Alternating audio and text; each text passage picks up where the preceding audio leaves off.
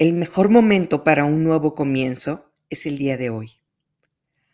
Hace unos meses, déjenme contarles, leí un mensaje de un grupo de mujeres conocidas mías de la ciudad, en el cual una mamá nos dijo que su hija estaba buscando desesperadamente trabajo porque ya se iba a graduar de la universidad. Mi conocida nos dijo que su situación es precaria, es decir, están pasando por un momento muy difícil. Ella siempre ha sido una madre de familia, no ha trabajado, y su esposo acababa de perder el trabajo por la crisis de COVID. Y su mayor problema es su hija, que no tiene opciones de trabajo en este momento. Y nos dice humildemente, ayúdenme.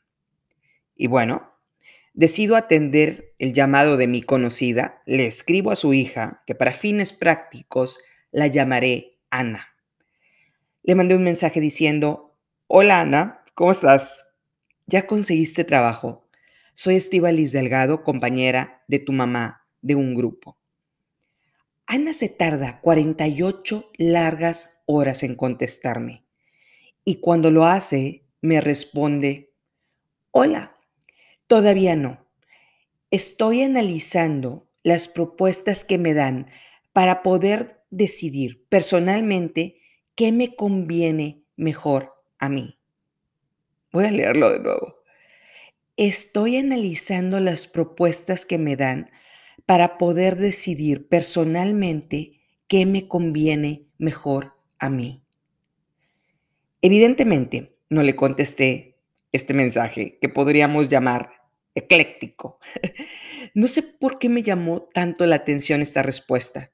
Seguramente hice una tontería similar cuando era joven. Pero esta respuesta te da una idea de la personalidad de mí, mí, mí de esta joven. Algo que en definitiva no quieres contratar como empleada en tu empresa. Es decir, no quieres a alguien que piense que el mundo va a girar alrededor de ella en lugar de que ella gire alrededor de tu empresa. Díganme una cosa. Si en lugar de contestarme que está evaluando la decena de ofertas que le llegaron por un favor de las amigas a su mamá, no por méritos propios, ¿qué hubiera pasado si desde el principio me hubiera contestado, muchas gracias por contactarme, agradezco mucho tu mensaje, ¿cuándo podrías tomarme la llamada para saber de qué se trata el empleo? Para saber en qué puedo yo aportarte. Esa respuesta estaría acorde a una joven que tiene una crisis familiar frente a ella. Esta respuesta llamaría mi atención para saber que su necesidad es real y que tiene sentido común en el trato con las personas a pesar de su corta edad. Pero eso evidentemente no pasó. ¿Cómo le hacemos para que las personas que buscan empleo tengan un poco más de información de lo que está pensando el empleador? Bueno, hagamos un episodio de esto. Sean ustedes bienvenidas al episodio 2 de Se empieza de cero. Este episodio está dedicado para todas las jóvenes mujeres que se acaban de graduar o acaban de entrar a una edad legal para trabajar y están en la búsqueda de trabajo. Entrar a la población económicamente activa.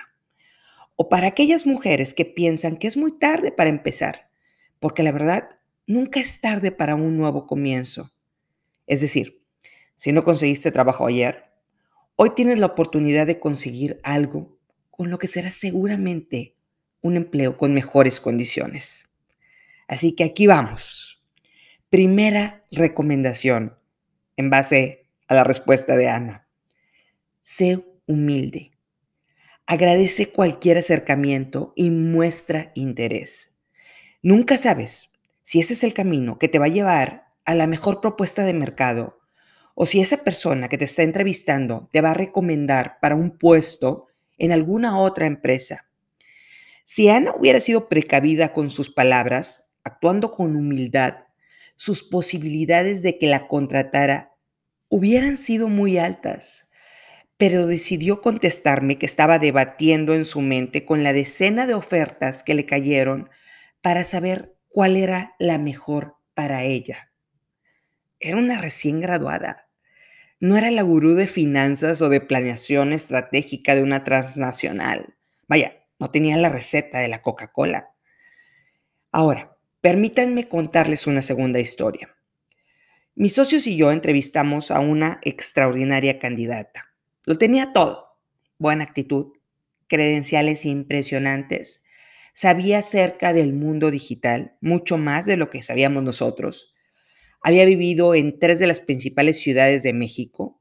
Tenía una buena visión de las preferencias entre el México del norte, sur y al centro del país. Al terminar, le digo a esta mujer que vamos a hacer más entrevistas con diversidad de perfiles, pero que si ella tiene alguna duda, ya tiene nuestros teléfonos para llamarnos. Respuesta, esperaré a que me vuelvan a buscar para ver si cumplo con el perfil del puesto. Y ahí se acabó la oportunidad para trabajar con nosotros. Era un puesto directivo con un sueldo por arriba de la media. La persona aplicando al trabajo debe tener el interés para ser contratada, sobre todo cuando hay millones de personas que realmente necesitan un ingreso para vivir. Vaya, no es como que sea la única coca del desierto. ¿Qué pasaría si en lugar de esperar a ver si la volvíamos a llamar, nos mandaba un mensaje agradeciendo la entrevista? O si nos mandaba un simple mensaje diciendo, veo que tu página de Instagram le falta una descripción. No apareces en el número uno en la búsqueda de Google creo que te puede ayudar a que subas más contenido a la página de Facebook si quieres llegar a nuevas audiencias. Inmediatamente nuestros ojos se enfocarían en ella. E igual consideraríamos que vale más de lo que estábamos proponiendo como sueldo. Vale más en el mercado porque ya nos demostró que le sabe.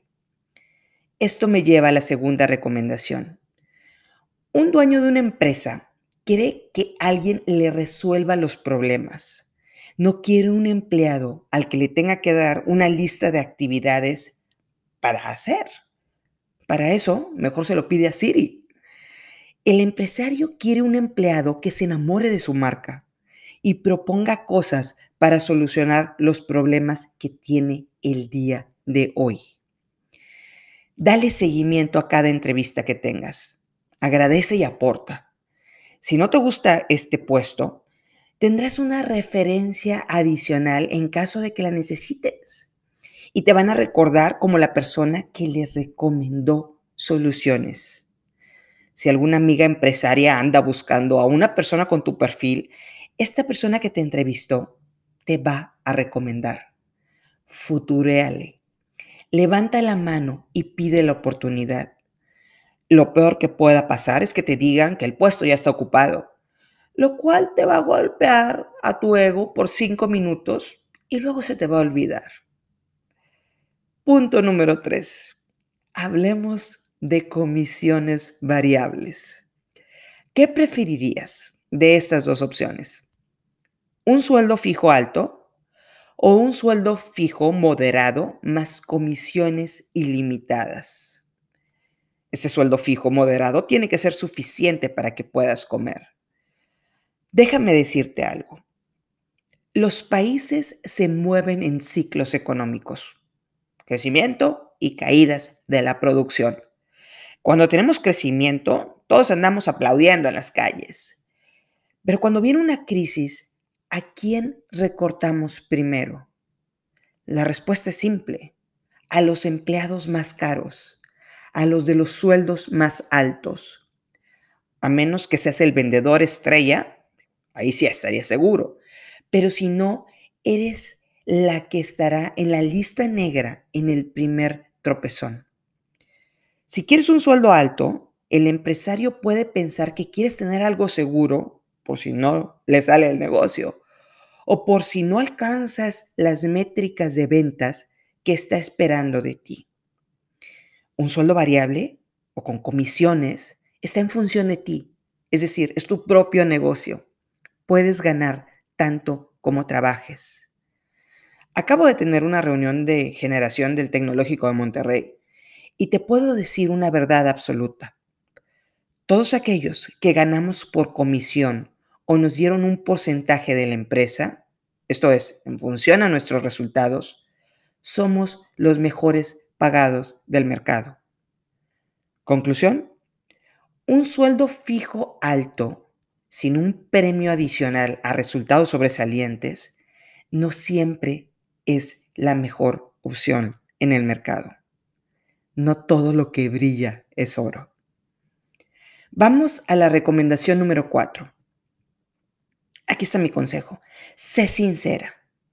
Si tienes un mínimo de dinero que necesitas para sobrevivir, dilo así. Mis gastos fijos son 20 mil pesos.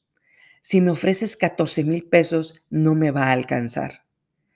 Si me dieras la oportunidad de trabajar con los 20 mil pesos de sueldo, yo creo que podría aportar muchísimo a tu empresa, porque puedo hacer el trabajo de una persona y media, o con ayuda, entre dos personas podríamos hacer el trabajo de tres empleados.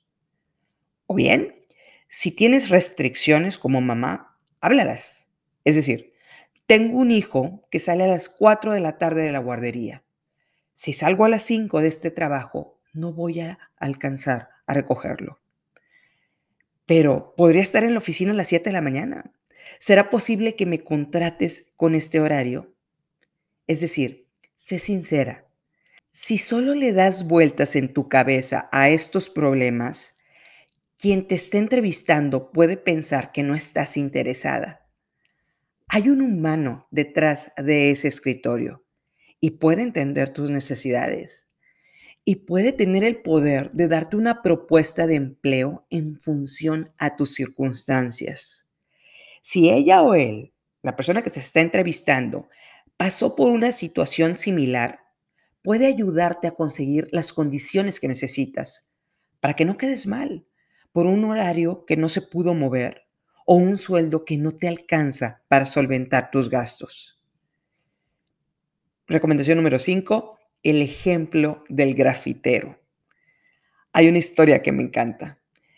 Es sobre David Chow, un grafitero. Este hombre que pintaba las bardas con graffiti. Déjenme contarles su historia. Sean Parker era presidente de una pequeña empresa en California ve a este grafitero pasar por la calle y le ofreció acciones de su compañía para pintar su barda, es decir, la barda de la empresa. Le ofreció acciones de su compañía porque no tenía suficiente dinero para pagarle en efectivo. Solo traía 5 dólares en la cartera. Era una empresa de reciente creación.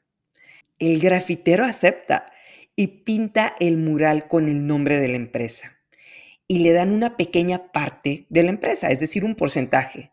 Y le dicen, si algún día llegamos a tener éxito, te va a ir muy bien. Esa empresa pequeña en Silicon Valley se llamaba Facebook. Lo que le dieron en acciones era el equivalente a 200 millones de dólares cuando Facebook salió a cotizar a la bolsa de valores.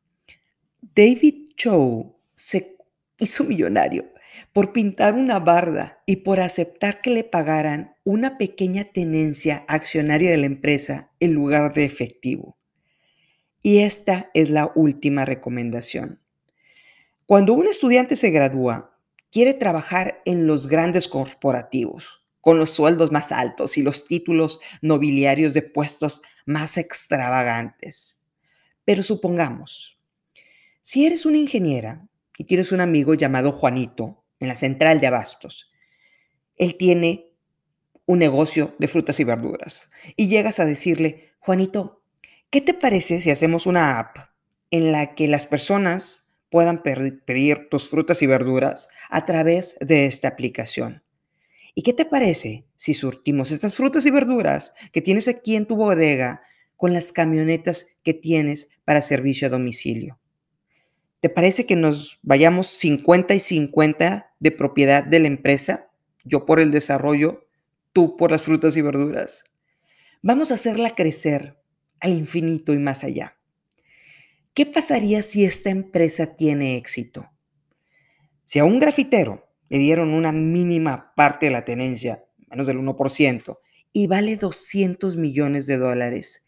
Imagínate lo que valdrías con un 50% de tenencia de tu empresa.